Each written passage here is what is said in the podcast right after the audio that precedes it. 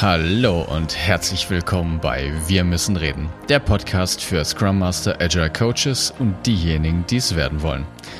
Hier geht es um die Themen Organisationsentwicklung, Arbeiten in agilen Teams, der Umgang mit Komplexität und Leadership. Es geht um deine Fragen aus deinem konkreten Alltag und wir geben dir Denkanstöße. Schön, dass du wieder eingeschaltet hast und los geht's.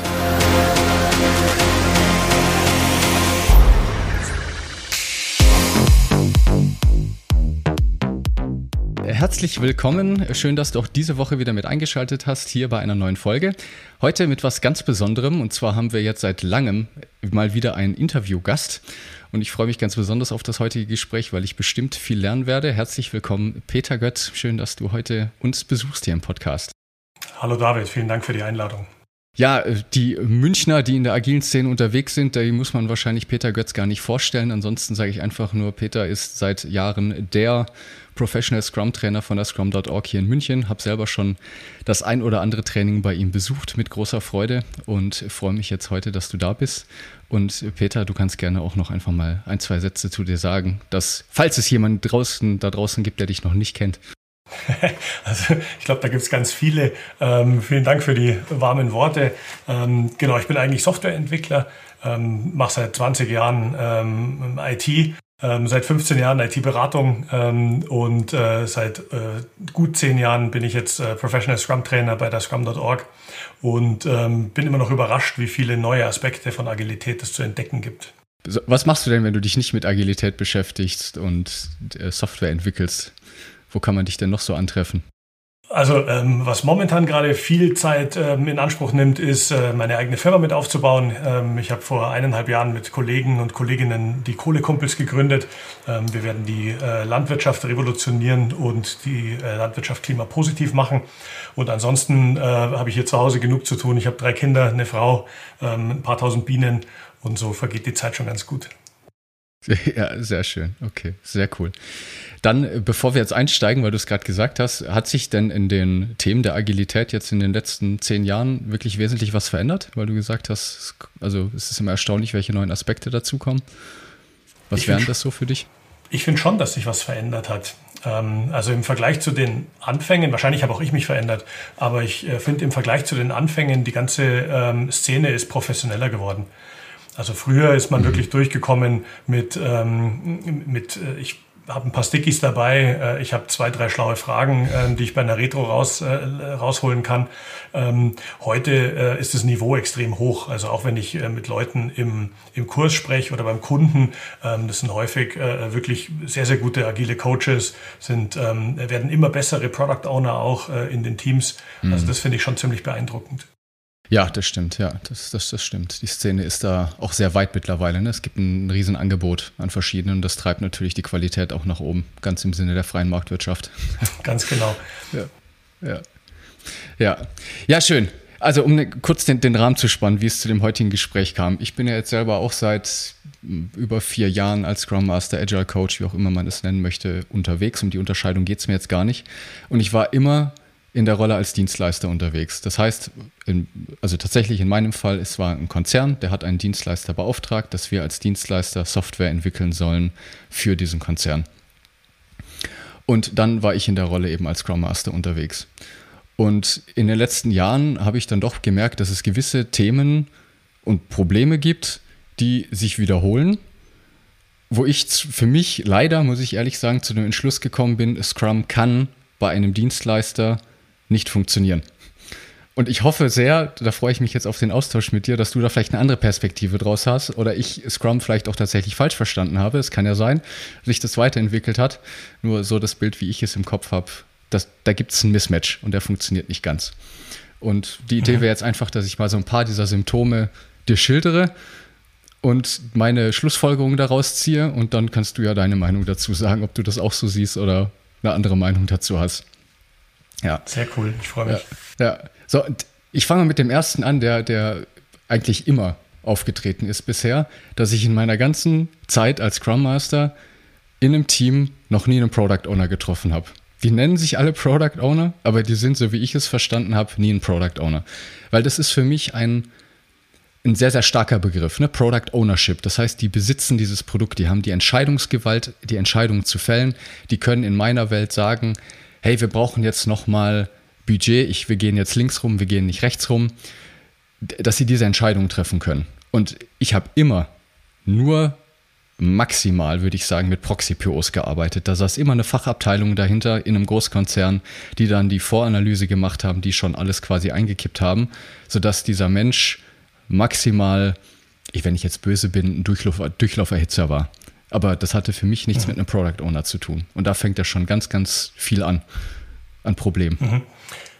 Da legst du den Finger natürlich gleich in die, in die größte Wunde. Ja. Ähm, ich, ich, ich, glaube, ähm, dass die Rolle des Product Owners auch nach wie vor die ist, die am schwierigsten ähm, zu füllen ist für die Organisationen. Und zwar gar nicht, weil die, weil die Rolle so kompliziert ist, sondern ich glaube, dass die meisten Organisationen ähm, Schwierigkeiten damit haben, so viel Verantwortung in die Hand einer Person zu legen.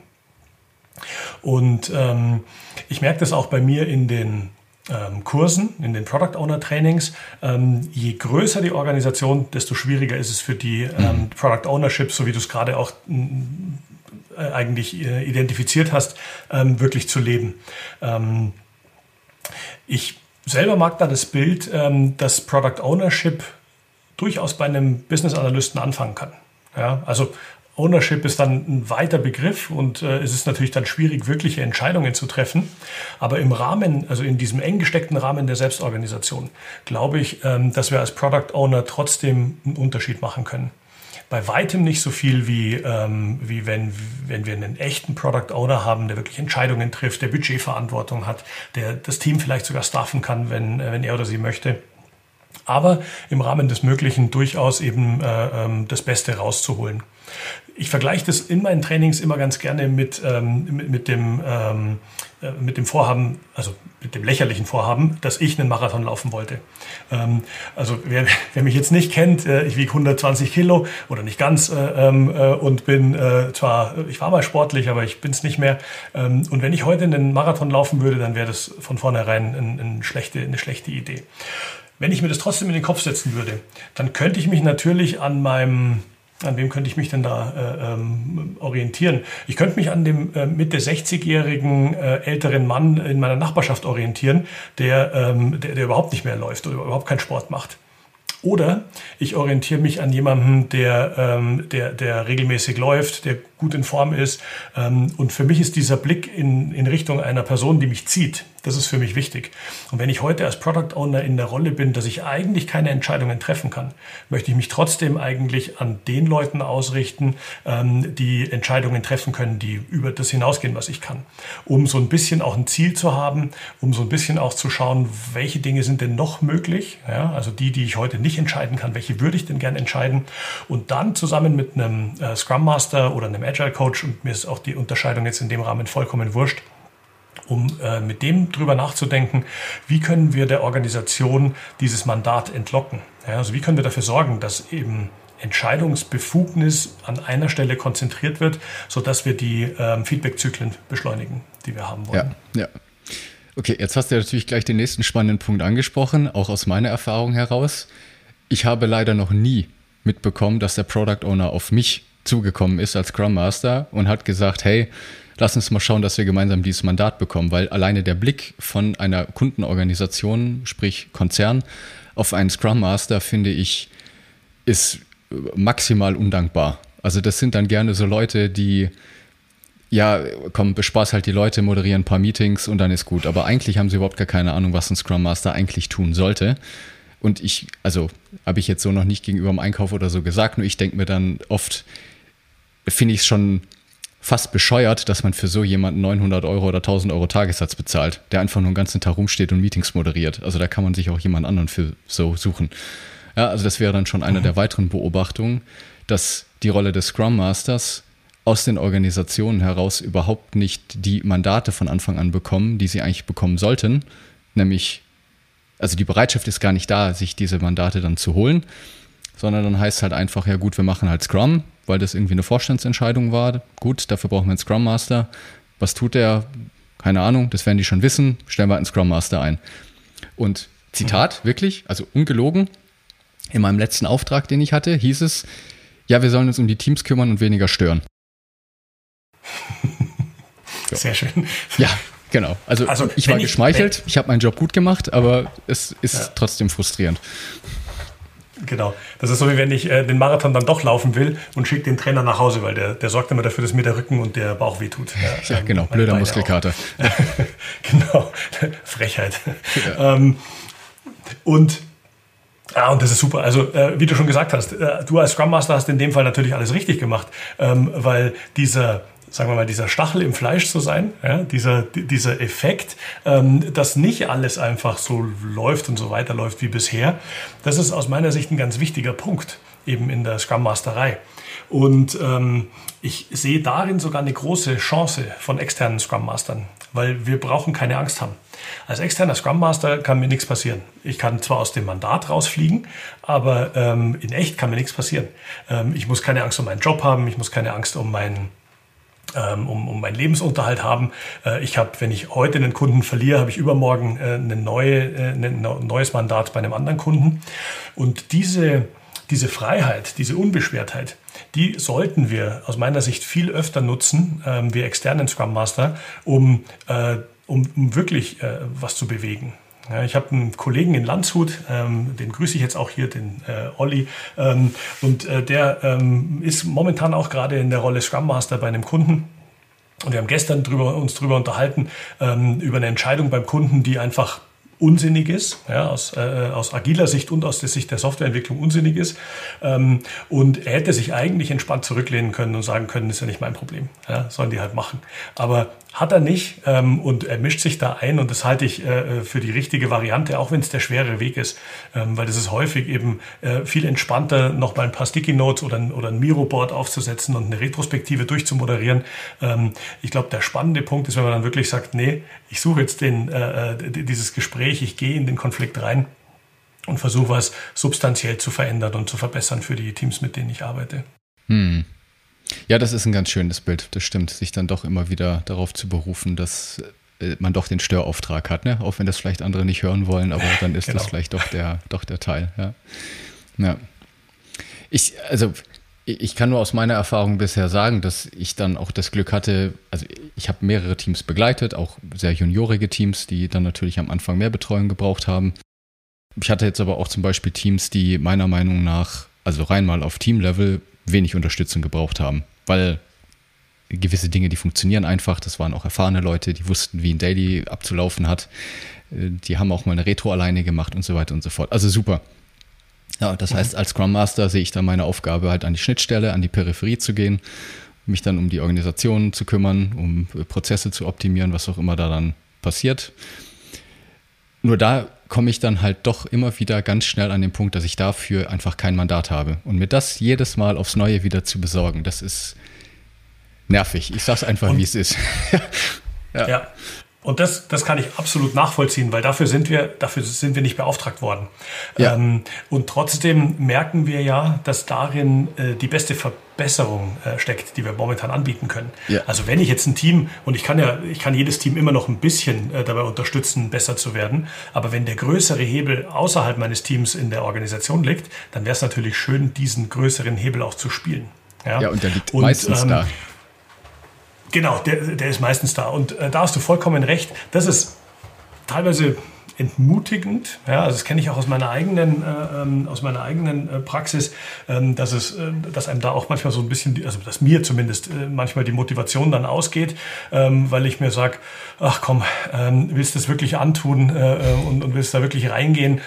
Ich glaube, es lohnt sich im Großen und Ganzen. Ähm, und ähm, was ich gemerkt habe, ist, wenn, mir, wenn, wenn, wenn, wenn es anfängt, dass mir der Biss fehlt, dann ist es für mich besser, bei einem Kunden ähm, wieder auszusteigen, weil ich dann eben auch nicht mehr effektiv sein werde. Mhm, ja. Hast du noch einen anderen Tipp jetzt aus deiner langjährigen Erfahrung? Wie gehst du denn damit um? Oder hast du jetzt mittlerweile einfach eine andere Reputation oder kommst einfach von vornherein an andere Aufträge? Was würdest du denn jetzt an die Zuhörer und Zuhörerinnen als Tipp geben, die genau an dieser Stelle stehen? Und ich kenne einige. Mhm. Ich habe also ich habe tatsächlich keine langläufigen Mandate mehr ähm, und habe schon äh, relativ lange nicht mehr beim Kunden als Scrum Master gearbeitet. Ähm, mhm. Ich mache momentan zum Teil die Scrum Masterei bei uns im, äh, bei den Kohlekumpels mit und merke erst, wie schwierig es ist, ähm, das quasi für Leute zu machen, wo man viel mehr zu melden hat. Ähm, also ich, ich, dachte mir immer, das ist ja, das wäre ja viel einfacher, wenn man dann in der Organisation ist. Ähm, ich merke jetzt gerade, das ist irgendwie genauso schwer, ähm, weil man eben nicht, man arbeitet ja häufig nicht mit der Ratio. Also wir, wir, arbeiten ja nicht mit der, mit der Vernunft der Leute, sondern wir arbeiten eigentlich mit den Mustern, die die Menschen sich im, im Laufe ihres Lebens antrainiert haben. Und ähm, also bevor ich da jetzt ins, äh, äh, in, ins, ins Schwadronieren komme, um auf deine Frage zurückzukommen, ich glaube, ich habe keinen einen Tipp, äh, wie man das, wie man das äh, ähm, am besten macht die Mandate, die mir früher Spaß gemacht haben, ähm, wo ich selber noch äh, längere Zeit, Monate oder, oder manchmal sogar Jahre bei einem Kunden ähm, Scrum Master äh, gemacht habe, ähm, die Mandate, wo ich Spaß dran hatte, das waren die, wo ich eben diese, diese Lücken ähm, gefunden habe und wo ich auch de, das Gefühl hatte, über die Zeit ähm, aktiv und, ähm, und effektiv sein zu können. was mir früher schon keinen Spaß gemacht hat und wo ich auch früher schon ganz schnell rausgegangen bin, ist, wenn ich von vornherein das Gefühl habe, ich bin jetzt eigentlich nur der Klebezettelkleber. Ja, also ich bin derjenige, mhm. der die bunten Zettel mitbringt, ich bin derjenige, der drei Fragen stellt einmal am Tag. Ähm, das hat mir früher schon keinen Spaß gemacht, das macht mir heute keinen Spaß. Und ähm, das sind auch Mandate, die habe ich schnell wieder äh, abgegeben ähm, und, und andere Leute machen ja. lassen oder den Kunden zurückgegeben. Ja, das ist halt leider genau auch oft das Bild, was viele Leute im Kopf haben. Ne? Tatsächlich nicht nur bei Kundenorganisationen, sondern auch traurigerweise innerhalb der eigenen Organisation. Mhm, also, stimmt, ja. Ja, das ist dann schon, schon schade. Ja. Okay. Gut, ich schilder mal noch eine andere Beobachtung, die ich ganz oft gemacht habe, die ich auch sehr spannend finde. Also die, die, die, die fließen ein bisschen ineinander über. Und zwar würde ich mal, es geht um Spillover am Ende vom Sprint. Den mhm. gibt es eigentlich ganz oft. Und was ist dann passiert, ist einfach, ja gut, haben wir als Spillover, nehmen wir das Zeug halt mit in den nächsten Sprint. Das heißt, oder ich, ich sage immer gerne, die, die, die, zu der Zeit, zu dem die Arbeit in unser System reinfließt, ist die Entscheidung darüber, ob das gemacht wird oder nicht, schon längst getroffen. Von einer Fachabteilung bei einem Konzern oder eben bei, auf Kundenseite. Das heißt, das, wie ich Scrum verstehe, ne, dass man eben zusammen mit dem Product Owner, wie vorhin gesagt, kurzfristig für den Endkunden, für den Nutzer Entscheidungen treffen kann, sich anpassen kann, brauchen wir dieses Feature jetzt überhaupt oder nicht. Ne, wir erheben jetzt mal Daten, gucken, ob das überhaupt genutzt wird, das Feature oder nicht und bauen es dann wieder aus.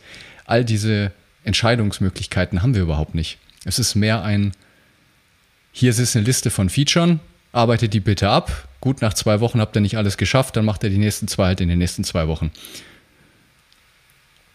Und das, das, das, so wird es ganz oft gelebt in meiner Beobachtung. Das hat für mich aber tatsächlich recht wenig mit Scrum zu tun. Da könnte man auch, also ich mache dann eh meistens lieber Kanban mit den Teams und spiele halt das Spielchen mit, dass wir halt uns alle zwei Wochen einmal treffen und zeigen, was wir gemacht haben. Aber mit dieser Idee, ne, dass wir einfach eine, ein klares Ziel haben, das testen, ausliefern, gucken, ob das denn so ankommt bei den Kunden, uns wieder anpassen. Sehe ich in Zusammenarbeit mit Großkonzernen, sehe ich das nicht. Ja. Ähm, und ich glaube, da hilft es, äh, wenn wir, ähm, also das ist wieder ein Product Owner-Thema. Ich glaube, da hilft es, wenn wir es in der Organisation schaffen, dass wir zumindest rausfinden, wer ist denn der interne Kunde. Also wer ist ein Kunde, der, der uns Wert beurteilen kann ähm, und der uns auch dabei helfen kann, ähm, diesen Wert dann eben iterativ inkrementell zu verbessern. Ähm, das ist nicht so leicht oft, ähm, weil äh, das Bewusstsein oft auch gar nicht da ist, dass man das iterativ inkrementell verbessern will, weil wir wissen ja, was wir brauchen. Ja, wir, wir, haben ja diese ja. 97 verschiedenen Features haben wir ja aufgeschrieben und deswegen müssen die ja nur noch abgearbeitet werden. Ähm, ja. Und was, was dort häufig hilft, ist aus meiner Sicht der Blick zurück. Dass wir eben uns angucken, alles klar, das letzte Mal, als ihr diese 97 Feature aufgeschrieben habt, ähm, wie viele von denen sind heute eure Bestseller?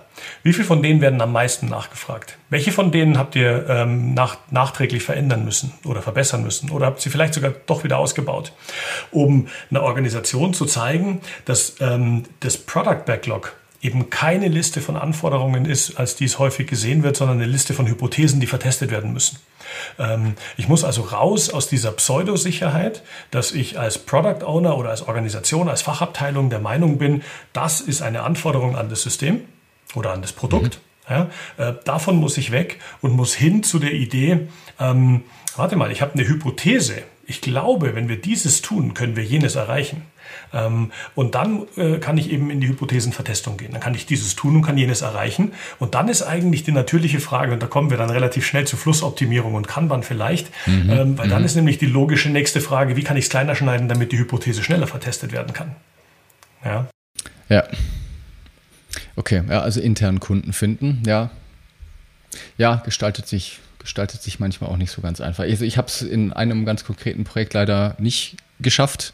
Es war für einen äh, großen Automobilkonzern. Das mhm. Projekt war strategisch ultra hoch aufgehängt, also wirklich Vorstandsattention. Und mhm. da ist, also Geld hat keine Rolle gespielt. Tatsächlich kann man so einfach sagen. Und wir haben äh, entwickelt, was das Zeug hält. Wir hatten Start of Production, wo wir fertig sein mussten, Features rausgehauen, ohne Ende. Ja, das Team gewachsen. Wir haben mit sechs Leuten angefangen, bis 30 Leute hoch. Also Wahnsinn, was da an Geld reingeschossen wurde. Und immer wieder ne, habe ich äh, gebetsmühlenartig ich gesagt, ich hätte gerne mal einen Endkunden bei uns im Sprint Review oder irgendjemand, der das mit beurteilen kann. Brauchen wir diese ganzen Features eigentlich? Ja, wir haben keine Möglichkeit. Ne? Es gibt niemanden, Vertrieb hat gesagt, wir brauchen das, rein damit. Long story short, Ende der Geschichte war, nach drei Jahren Entwicklung und ungelogen, ich glaube, es waren über 100 Millionen Euro, die da investiert wurden, wurde das Projekt an die Wand gefahren, weil es kein Mensch genutzt hat. Aber man war super agil. Also es war ja. ne, auf dem Blatt Papier und für den Vorstand, ne, man hat nach, nach Sprints gearbeitet, wir hatten einen Product Owner, es war also äh, mustergültig agil. Nur denn die, die Essenz, ne, kundenfokussiert ein Produkt zu entwickeln, hat halt vollständig gefehlt. Ja. Und dann, das ist schade. Das ist sehr schade. Das ist wirklich schade. Und ich glaube auch, dass ähm, also die, quasi die Korrelation, je größer das Unternehmen, desto schwieriger ist es, agil ähm, auch zu arbeiten, äh, weil es eben, weil der Paradigmenwechsel einfach so viel größer ist. Ähm, ich glaube, das merkt man eben manchen Organisationen und die deutsche Automobilindustrie ist da, glaube ich, nicht die einzige, aber ist zumindest ein, ein großer Vertreter davon. Ähm, ich glaube, das merkt man denen an. Ähm, dass, und man muss auf der anderen Seite auch sagen, 100 Jahre hat das jetzige System einigermaßen gut funktioniert. Ja, ähm, ja. Also würde man behaupten, äh, 80 Jahre davon hat es sehr gut funktioniert ähm, und seit so 20 Jahren äh, wird es schwieriger. Aber grundsätzlich ähm, äh, ist das, was, sie, was diese Firmen an, an, an Wissen, an DNA mitbringen, ähm, eben ein Erfolgsgarant gewesen in der Vergangenheit. Und jetzt ist es relativ schwierig, ähm, sich auf eine neue Art des Arbeitens einzustellen und über die reine Mechanik rauszuschauen. Ja? Also was ich häufig sehe, ist, dass die Leute eben dann äh, sagen, okay, jetzt machen wir Scrum. Und dann ist die erste Frage, ja, wie geht denn Scrum? Ja, ähm, vielleicht kennst du den Golden Circle von Simon Sinek, das, äh, ja. das, das Why, das What und das How. Ähm, und, ähm, und wenn wir in der Mitte beim, also so mal ich den immer, also Simon Sinek macht den anders, aber ich mache den so mit dem What in der Mitte. Äh, wenn wir dann quasi reingehen ins Wie, ähm, dann stellen wir die Fragen nach, wie ist die Regel, wer trifft sich wann, welche Artefakte müssen äh, gemacht werden, wer darf mit wem reden, welche Rollen äh, gibt es und wie, wie arbeiten die zusammen. Die spannende Frage ist aber eigentlich, wenn wir aus dem Was, also wenn, wenn wir der Meinung sind, wir wollen Scrum machen, ist die Frage, warum denn?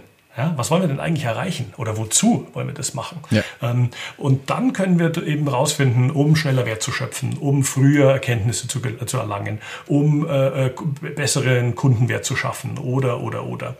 Und dann können wir nämlich überlegen, was brauchen wir denn, um schnelleren Kundenwert zu schaffen, um äh, Feedback äh, einzuholen, um äh, ähm, Mehrwert zu generieren.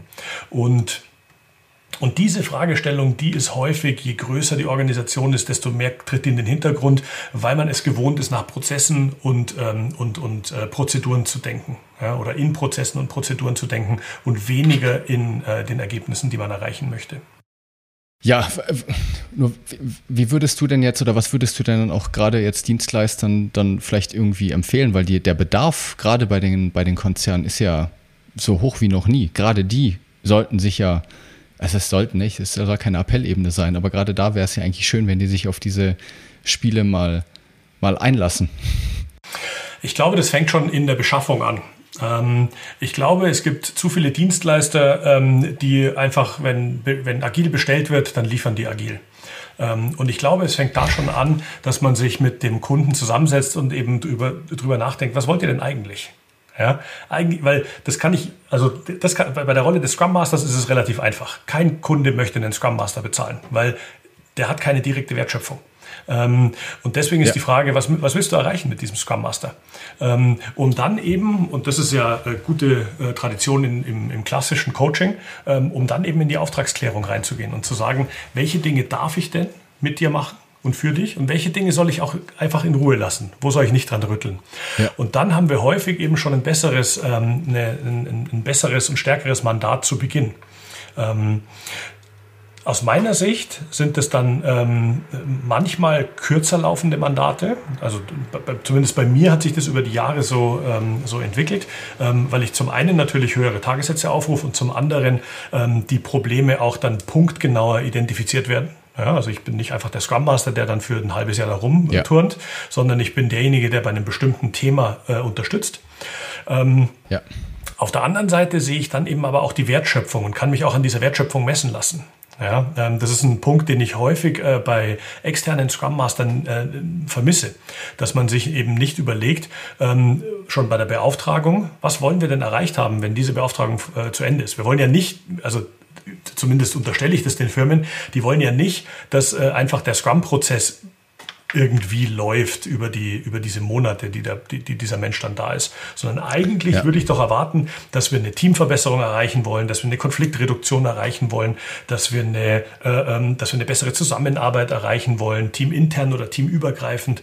Ähm, und das ist eine Art der Auftragsklärung, die vermisse ich häufig in, diesen, ähm, in, in, in diesem klassischen externen Geschäft, äh, weil da heißt es einfach, ich brauche jetzt einen Scrum Master für neun Monate ad interim äh, wegen Tritra Tralala ähm, und dann ist es, äh, dann wird der beauftragt. Ja, das finde ich einen super spannenden Punkt. Vielleicht können wir da noch mal ein bisschen tiefer einsteigen. Wie würdest du denn deine Wertschöpfung dann nach außen hin verkaufen? Mhm. Also wie könnte das denn dann aussehen? Also ich, ich kann das nur am Kunden äh, äh festmachen. Also ähm, ich ja. muss zuallererst mal mit dem Kunden drüber nachdenken, was läuft denn momentan eben suboptimal und woran erkennst du das? Ja. Ähm, also woran erkennst du, dass deine Teams nicht gut zusammenarbeiten? Ja, und manche kommen dann mit den Klassikern, also Velocity ist schlecht oder, oder die werden nicht besser oder Trio oder Tra oder Tralala. Ähm, und dann muss ich eben hinter die Fassade schauen. Ähm, was mir im, immer hilft, ist ähm, die Arbeit mit den Product Ownern, weil ich da eben wirklich auf eine Wertschöpfung äh, zurückgehen kann. Also da kann ich drüber nachdenken, was wollen wir denn eigentlich erreichen? Ähm, also, und wenn ich jetzt einen Automobilkonzern mal nehme, ähm, dann wollen die eben kein gutes Scrum oder die wollen keine Softwareentwicklung, die irgendwie äh, gut läuft. Die wollen auch keine Abnahme durch das Kraftfahrtbundesamt, sondern was die am Ende wirklich haben wollen, ist, die wollen Mo Mobilität bei ihren Kunden. Oder Freude am Fahren oder das sicherste Auto ja. oder, äh, oder das schnellste Auto, was auch immer die haben wollen. Ja, ähm, und, äh, und dann finde ich mit denen raus, wie kann ich dafür sorgen, und das kann ich natürlich als Scrum Master nicht direkt, ja, also wenn ich jetzt in einem großen Konzern bin, kann ich nicht das Auto schneller machen, aber die Frage ist dann, wie brechen wir das runter? Also welchen Teil der Wertschöpfung ja. übernimmt dieses Team oder diese Teams, mit denen ich arbeite ähm, und was möchtet ihr da gerne erreichen?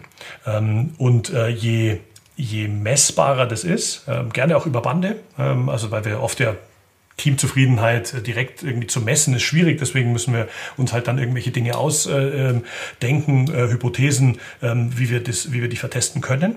Ähm, und wenn ich das habe, dann habe ich die, das, die Benchmark, gegen die ich mich dann am Ende eben auch wieder vertesten lasse. Ja, ja. Jetzt fällt mir, also ich bin einfach super kritisch jetzt gerade, ne? Mhm. Jetzt, jetzt, fällt mir da sofort wieder dieser, der, der, ich sag einfach, dieser blöde Einkauf. Ja. Also du, du bist ja in der Auftragsklärung sitzt du ja dann nicht mit dem Einkauf, ne? Ich weiß ja nicht, wer dann da nachher mit dir sitzt. Ich habe es noch nicht mitbekommen, dass in der Auftragsklärung dann vor allen Dingen du auch schon mal mit einem Product Owner reden kannst. Da reden ja Leute miteinander auf einer ganz anderen Ebene, ja. die dann meistens überhaupt nicht in dem Operativen nachher drin sind. Und, und da kann man jetzt natürlich das, ähm, ähm das was ich gerade erzählt habe, als Geschwätz des äh, privilegierten alten weißen Mannes äh, sehen, ähm, weil ich natürlich den, ich habe den großen Vorteil, dass ich eben genau nicht in irgendwelchen Ausschreibungen drin bin. Ich habe genau nicht mit einem Einkauf zu tun, sondern ich habe äh, in ja. der Regel habe ich mit der Fachabteilung zu tun, die wirklich auch was verbessern möchte. Ja. Der Einkauf ist häufig ähm, in den Situationen oder in den, in den äh, Kontexten, in denen ich arbeite, ist der Einkauf ein, ein nicht zu äh, nicht wegzudiskutierendes Übel, das wir einfach irgendwie, da müssen wir irgendwie durch. Ja? Aber ähm, ja. in der Regel ist die Fachlichkeit sich äh, in, dann schon einig, äh, dass sie das machen wollen und wie sie es machen wollen. Ähm, ja. In der klassischen äh, ähm, Situation, und das hatte ich früher natürlich auch, als ich noch ähm, angestellt war als äh, IT-Berater, was wir dort versucht haben, ist, wir haben dort versucht, bei den, ähm, bei den ersten äh, ähm, Pitches und Kickoffs ähm, schon zusammen zu sein. Also wir waren häufig zu zweit mhm. oder zu dritt beim Kunden ähm, und haben äh, eben das ein, also einmal klassisch aus der Sales-Perspektive äh, natürlich gepitcht. Äh, zum, ein, zum zweiten war häufig ich als derjenige, äh, der dann die agile Perspektive äh, noch mit dabei hatte. Mhm. Und üblicherweise gab es noch jemanden, der diese Art Unternehmen kennt, ähm, äh, der eben, der eben was zum, zum Inhaltlichen mehr sagen konnte. Und in diesen, sagen wir mal, aus diesen drei Perspektiven war es manchmal möglich, ähm, dass man irgendwie ein besseres Angebot rausschneidet für den Kunden. Sehr lustig, dass du das so sagst, weil jetzt die in meiner neuen Firma, in der Bluefield, wie wir heißen, sind wir genau, ist das genau das Dreiergespann. Wir haben Ach, sehr cool. Den, den Unternehmer, der die Versicherungsbranche extrem gut kennt. Wir haben einen super vernetzten Sales und ich dann eben als Organisationsentwicklung slash mhm. Agile Coaching ja, genau. Da, das ist genau unser Ansatz, dass wir probieren, das da vielleicht einfach mal anders zu machen als andere und von vornherein in der Auftragsklärung besser zu sein. Ja. ja. Und ich glaube, dass das gut funktionieren kann, ähm, weil wir dann nämlich auch einen echten Mehrwert, also dann hebst du dich auch von den, ich meine, es, du kannst ja in München mal durchzählen, ähm, wie viele IT-Beratungsbutzen gibt es da ähm, ja, und, genau. Ähm, und, und die machen alle Versicherungen, die machen alle Automotive und die machen alle Industrie und die machen alle Mittelstand. Und wenn ich dann aber hergehen kann äh, und kann eben sagen, können wir auch, ja. Also auf dem Papier machen wir alles genauso wie die anderen, aber lass uns doch mal kurz über deine echten Probleme sprechen. Ja. Ähm, und dann bist du plötzlich äh, nicht mehr derjenige, der einfach irgendwelchen Leuten keine Ahnung, eine Wohnzimmergarnitur verkauft, ähm, sondern dann bist du nämlich derjenige, der mit den Leuten ihre Wohnung einrichtet. Ja, und das finde ich wesentlich ja. spannender. Ja, ja, ja. Was mir sehr gut daran an dem Ansatz gef äh, gefällt, ist, es gibt ja jetzt auch, wenn wir wieder den Blick etwa auf die Teamebene, auf die Scrum Masterei richten, auch auf die Frage in den Retros, ne, was können wir selber beeinflussen und was liegt außerhalb unseres Einflusses, Einflussbereichs, ne, um einfach die Frustration auch gering zu halten. Weil gewisse Dinge kann man nicht beeinflussen.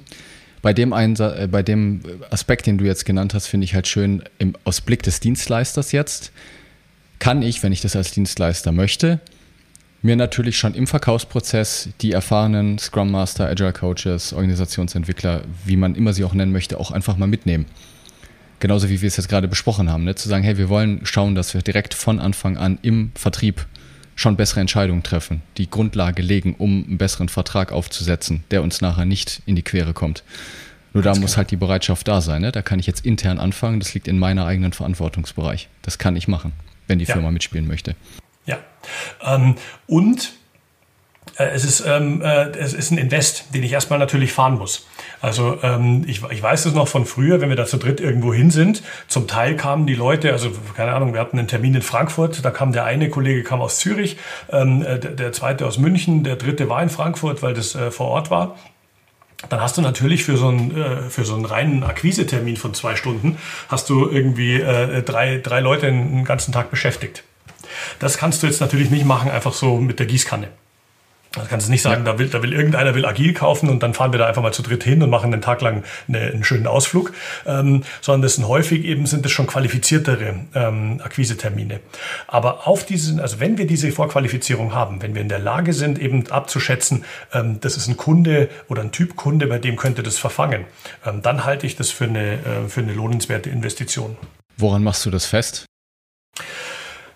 Ich mache das immer an den, an den fachlichen Ansprechpartnern fest, ähm, weil ich habe bis, also ich, das ist vielleicht auch äh, ein Bias, den ich habe, aber äh, bis jetzt war es so, wenn die Fachlichkeit sich was in den Kopf gesetzt hat, also die Fachabteilung, ähm, dann haben die immer irgendeinen Weg gefunden, um das, äh, äh, um das prozessmäßig abzubilden.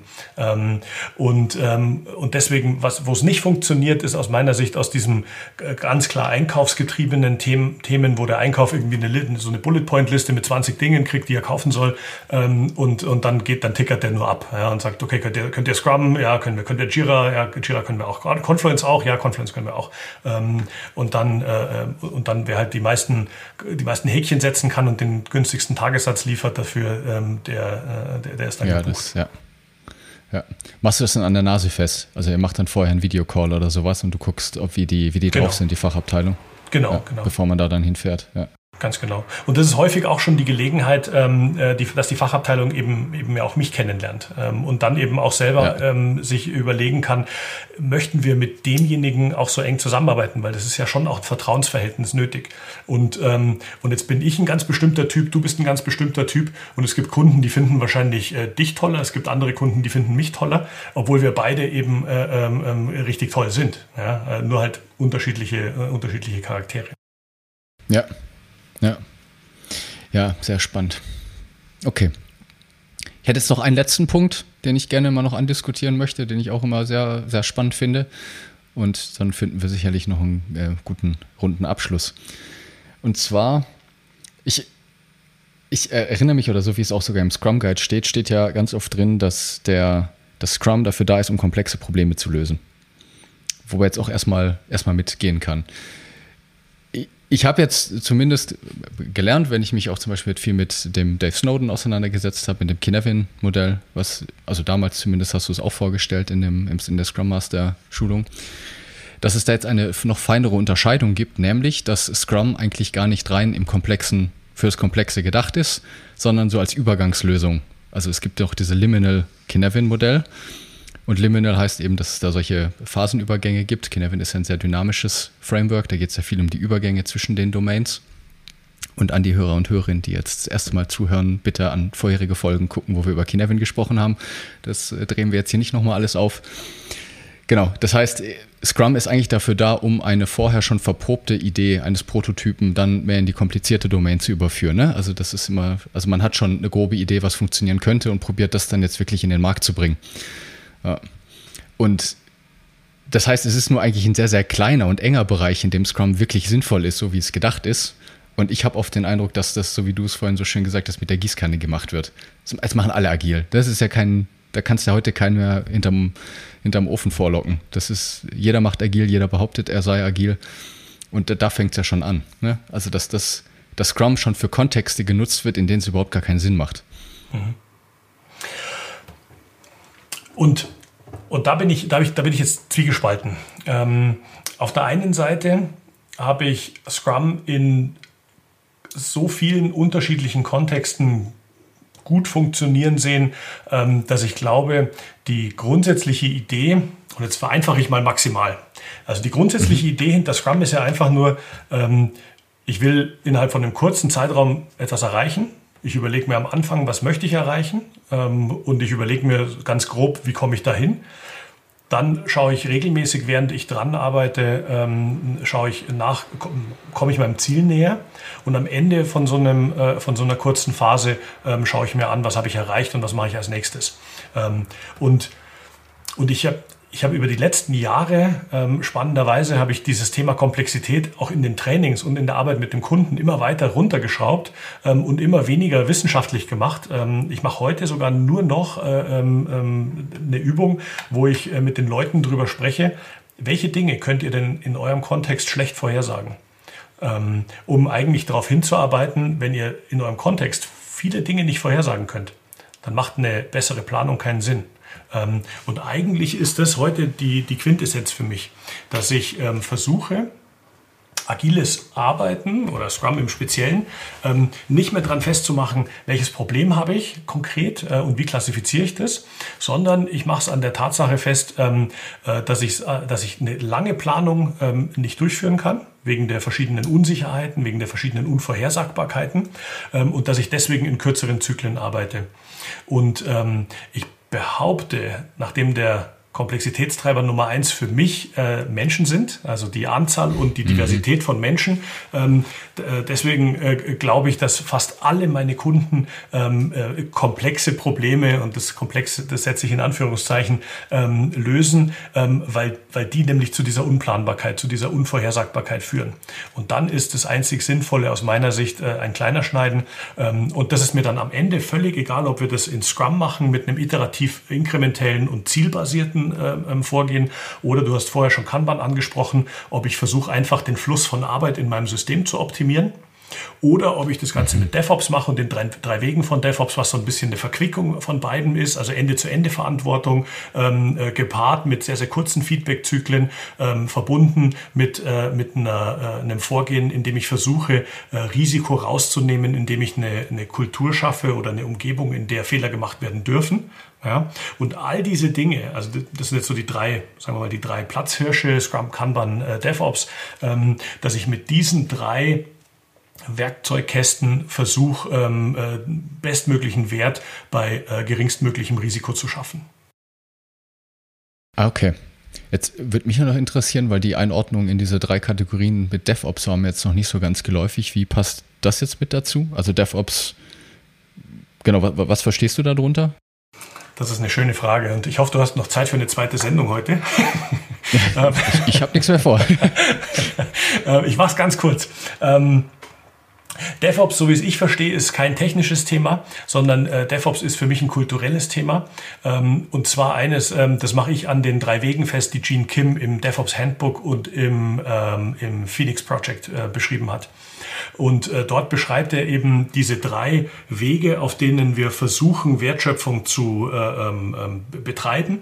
Der erste Weg ist die Verbesserung von Fluss, ja, dass wir also das Gesamtsystem äh, betrachten und nicht einen kleinen Ausschnitt daraus und äh, in diesem Gesamtsystem die Wertschöpfung äh, optimieren. Der zweite Weg ähm, ist das Schaffen von Feedback-Zyklen äh, und das Verstärken von Feedback, so dass wir eben ähm, äh, immer so schnell wie möglich eine Abweichung vom, äh, vom Ideal feststellen können und auch so schnell wie möglich dann eben äh, äh, lernen können. Und das führt in den dritten Weg. Der dritte Weg von DevOps ist die Kultur kontinuierlichen Experimentierens und äh, Lernens. Und da geht es um Risikominimierung. Da geht es darum, dass ich Fehler machen möchte oder dass ich zumindest Fehler erlauben möchte ähm, und da, damit ich die erlauben kann, dürfen die keine schwerwiegenden Konsequenzen haben. Also die dürfen nicht dafür sorgen, dass äh, äh Menschen sterben äh, oder zumindest also, verletzt werden oder ich viel Geld verliere ähm, oder oder oder. Das finde ich jetzt super spannend, weil ganz ehrlich, für mich war DevOps ein rein technisches Thema. Mhm. Also das ist bei mir technisch abgespeichert. Ne? Dann denke ich an äh, Pipelines, Betrieb, dass wenn man dann das Projekt quasi gemacht hat, dass es dann, äh, dass wir es auch quasi maintainen können. Dafür brauchen wir halt eine Absicherung über irgendwie eine Build-Pipeline und so weiter und möglichst viel Arbeit abnehmen, automatisiertes Testing äh, etc. pp. Das sind so Themen, die ich bei mir unter DevOps abgespeichert habe. Ja, sehr wohl mit dem mit dem End-to-End-Gedanken, absolut. Mhm. Ja, aber genau, die anderen Aspekte, die sind mir jetzt neu gewesen. Und da bist du nicht allein. Also meine, die Teilnehmer in meinem APSSD-Training, äh, also im, im eher technisch geprägten Entwicklertraining von Scrum.org, ähm, äh, wenn das, äh, das Thema DevOps steht am zweiten Tag auf dem Programm. Ähm, und äh, dort sind manchmal, wenn wir so eine Dreiviertelstunde lang in dieses Modul eingestiegen sind und immer noch keine einzige Bildpipeline äh, uns angeschaut haben, dann sind, werden, die, werden die ersten nervös. Ja? Ähm, und das ist aber das Schöne an DevOps. Also durch diese, auch durch diese, sagen wir mal, Schwammigkeit des Begriffs ähm, kann man damit ja schön spielen. Die Werkzeuge, nämlich eine eine, ein CICD, eine, äh, ähm, ein Monitoring, ähm, die, die Idee, dass wir ähm, alles automatisieren müssen, dass wir alles als Quellcode betrachten müssen. Das sind ja ähm, äh, Sachen, die lassen sich sehr schön auf die drei Wege zurückführen. Also ich mache CICD, damit ich schnelle Feedbackzyklen habe. Ähm, ja. Oder, ähm, oder ich, äh, ich, ich erfahre nach dem Grundsatz You build it, you run it, damit ich das Gesamtsystem betrachte und die Wertschöpfung als Ganzes sehe. Ähm, und das sind für mich eben schöne Beispiele, ähm, äh, auch wieder äh, vom, vom Was nicht zum Wie zu gehen. Ja, also was will ich erreichen? Ich will geringeres Risiko, also äh, ähm, ähm, oder ich will, ich will DevOps in dem Fall ähm, äh, und dann überlege ich, was ist DevOps? Äh, eine Pipeline, sondern ich gehe eben äh, von der Frage, was, äh, was will ich machen? Ich will DevOps machen. Warum will ich DevOps machen? Ähm, ich möchte das machen, um das System besser zu verstehen oder um mehr Feedback zu kriegen oder um äh, risikoärmer ähm, experimentieren zu können. Ja, und dann kann ich aber auch Alternativen vorschlagen. Ne? Wenn ich weiß, was das Problem genau. ist, dann kann ich halt mit, mit alternativen Vorschlägen kommen. Und dann kann es halt sein, dass ein Kanban besser passt oder ein Scrum oder wir machen noch was ganz anderes. Ganz genau. Ja. Ja. Ja, okay. Also was ich jetzt für mich mitgenommen habe oder verstanden habe, ist, meine, meine Bedenken konntest du mir jetzt nicht ganz nehmen, das ist aber vollkommen fein. Ich glaube, meine Quintessenz ist, dass es doch auch einfach noch viel Entwicklungsarbeit bedarf. Also im Sinne von, ne, dass man, obwohl die Qualität sich sicherlich deutlich erhöht hat, wir immer noch eine Menge Geduld brauchen, auch bei den Kunden und eine Menge Verständnis. wie oder wo diese Firmen halt herkommen. Ne? Und ich, wie du auch schön gesagt hast, ne, die letzten 100 Jahre oder unser Erfolg in Deutschland basiert ja auf dem Erfolg der letzten 100 Jahre einer sehr tayloristisch geprägten Organisationsform. Und da kann man jetzt auch nicht erwarten, dass die von heute auf morgen verschwinden. Mhm, genau, ja. Nichtsdestotrotz ist da doch einiges an Konfliktpotenzial, würde ich mal sagen, und auch bei mir zumindest eine Menge Frust mit dem Spiel gewesen. Ja, und den Frust, den kann ich nachvollziehen. Ähm, und ich glaube äh, gleichzeitig, ähm, und äh, du hast vorhin ja gesagt, ihr, seid in, in eurer Firma auf dem Bereich Versicherungen äh, spezialisiert. Das ist ähm, der Bereich, in dem ich, glaube ich, am, am längsten in Scrum-Projekten und in Scrum-Teams gearbeitet habe. Ich glaube, die Versicherungsbranche hat da schon einen relativ weiten Weg zurückgelegt. Also die haben, haben es auch relativ einfach, weil die haben keine Anfassprodukte oder kaum Anfassprodukte, ähm, sondern viel, viel, was dort läuft, ist sowieso digital. Ähm, und äh, deswegen ähm, haben, haben die bestimmte Lerneffekte schneller und auch einfacher machen können, nämlich schon vor zum Teil zehn Jahren äh, oder noch mehr. Ähm, und ähm, ich glaube, wenn man sich anschaut, was dort schon heute möglich ist, ähm, und ich habe immer noch zum Teil eben Kontakt in die, in die, in die alten Teams mit rein, und wenn ich mir anschaue, wie professionell professionell und wie gut die heute arbeiten. Ähm, äh, obwohl das eben eine Firma ist, in der, keine Ahnung, 140.000, 200.000 Leute weltweit arbeiten, ähm, dann macht mir das äh, persönlich Mut. Ähm, und das heißt nicht, dass es eben bei den, bei den Automobilern und in der, in der Schwerindustrie äh, nicht noch lange Zeit und vielleicht sogar noch Jahr, jahrzehntelang äh, schwierig bleiben wird. Ich glaube, dass es trotzdem in die richtige Richtung geht. Ja, ja. Ja, sehr schön. Dann noch eine eine, ja doch, eine persönliche Frage sozusagen, die mich einfach interessiert. Bin gespannt, ob du eine Antwort drauf hast. Was kommt nach Agile? Das ist ein spannender Punkt. Äh, ich will, ich, ich will ja eigentlich dieses Thema jetzt noch durchreiten bis zur Rente. Das sind nur noch 20 Jahre. ähm, ich glaube, also ich, ich habe vor, vor zehn Jahren habe ich schon gesagt, ähm, dass ich nicht weiß, wie lange das Thema noch trägt und bin überrascht, ähm, wie viel Bedarf auch heute noch an, an grundlegendster äh, Beratung und auch an grundlegendster Ausbildung zum Teil notwendig ist. Ähm, Deswegen glaube ich, dass wir durchaus noch äh, eine ganze, eine ganze Reihe das machen können. Ich habe da auch ein ganz gutes Bild dafür. Ähm, mein Vater hat in den 80ern, ähm, also ich war, ich war nie ein Fußballfan, ich habe nie verstanden, was daran so toll ist, äh, einen Ball hinterher zu jagen, aber mein Vater war einer und deswegen musste ich samstags, äh, wenn ich Fernsehen wollte, musste ich ab und zu die Sportschau mitschauen. Ähm, und mein Vater hat damals gesagt, dass sich an Fußball nicht mehr viel ändern wird. Ja, ähm, also die, die Körper sind austrainiert, äh, das sind äh, Hochleistungssportler. Äh, und jetzt mach dir mal den Spaß und schau dir heute mal ein, ein, ein paar Ausschnitte auf YouTube an von einem 80er Jahre FC Bayern Spiel. Ja, ähm, mm, da lachst du mm. dich kaputt, da lachst du dich echt kaputt. Ähm, und, ähm, und ich glaube, dass e-, egal wo wir gerade sind, ähm, die Idee kontinuierlicher Verbesserung, ähm, die ist immer da. Und deswegen glaube ich, dass wir vielleicht das Thema anders anmalen oder dass dann ein anderes Wort noch kommt. Also so wie ich heute eben ja. nicht mehr nur über Scrum spreche, sondern eben auch über, über DevOps ähm, und meine aber ganz viele Dinge gleich damit. So glaube ich, ja. dass wir vielleicht auch in 20 Jahren noch ähm, Agilität brauchen und Agilität wichtig ist, aber vielleicht heißt es dann nicht mehr so. Ja, es wird bestimmt irgendwie anders heißen, ja. Dann lass mich die Frage noch mal ein bisschen anders stellen. Was braucht es denn noch? Ich glaube, es braucht jetzt ähm, äh, ähm, Organisationen, die den Mut haben, wirkliche Verantwortung zuzulassen. Also die, die, ähm, mhm. die in der Lage sind, über ihren Produktbegriff äh, und ihre Wertschöpfung nochmal komplett neu nachzudenken. Das, was wir in den Startups dieser, äh, äh, dieser jetzigen Zeit sehen, ähm, wo häufig mit, mit kleinen Ideen, mit, mit, mit kleinen Verbesserungen gearbeitet wird, ähm, die dann sich im, eigentlich erst im Verbund mit anderen Dingen zu einem großen Ganzen zusammenfügen.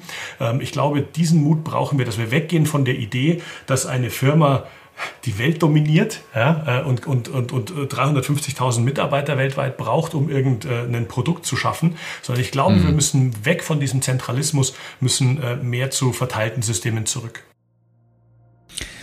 Peter, vielen Dank. Es war mir eine Freude. Vielen Dank für deine Zeit und deinen Einblick. Ich habe äh, sicherlich was Neues gelernt heute und wenn es auf jeden Fall schon mal das mit dem DevOps-Thema ist.